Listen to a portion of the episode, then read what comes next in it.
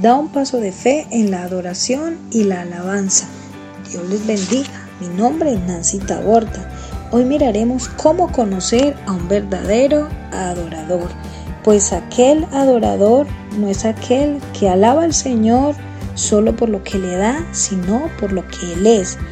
Es aquel que no depende de las circunstancias, sino que adora al Señor a pesar de las circunstancias. Y un vivo ejemplo es el de Job.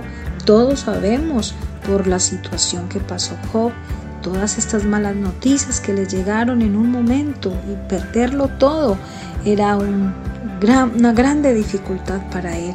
Pero sabe que de su boca no salió ninguna palabra descomedida contra Dios, ningún reproche. Al contrario, dice la Biblia que él se postró en tierra y adoró.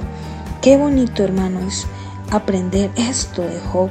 Job sabía que Dios era su Señor y era su dueño y que aún en la adversidad Él seguiría siendo íntegro y le daría la gloria.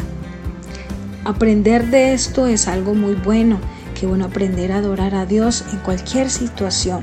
Sabe, hermanos, que no es fácil adorar a Dios cuando hay una dificultad, no es fácil cuando hay un dolor en el corazón, no es fácil cuando llega la enfermedad, no es fácil adorar a Dios cuando nuestra economía no está tan buena.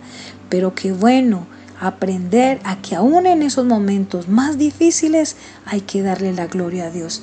Hay un salmo muy hermoso, el Salmo 34 dice, bendeciré a Jehová en todo tiempo, su alabanza estará de continuo en mi boca. Damas Dorcas, Distrito 4. Trasciende.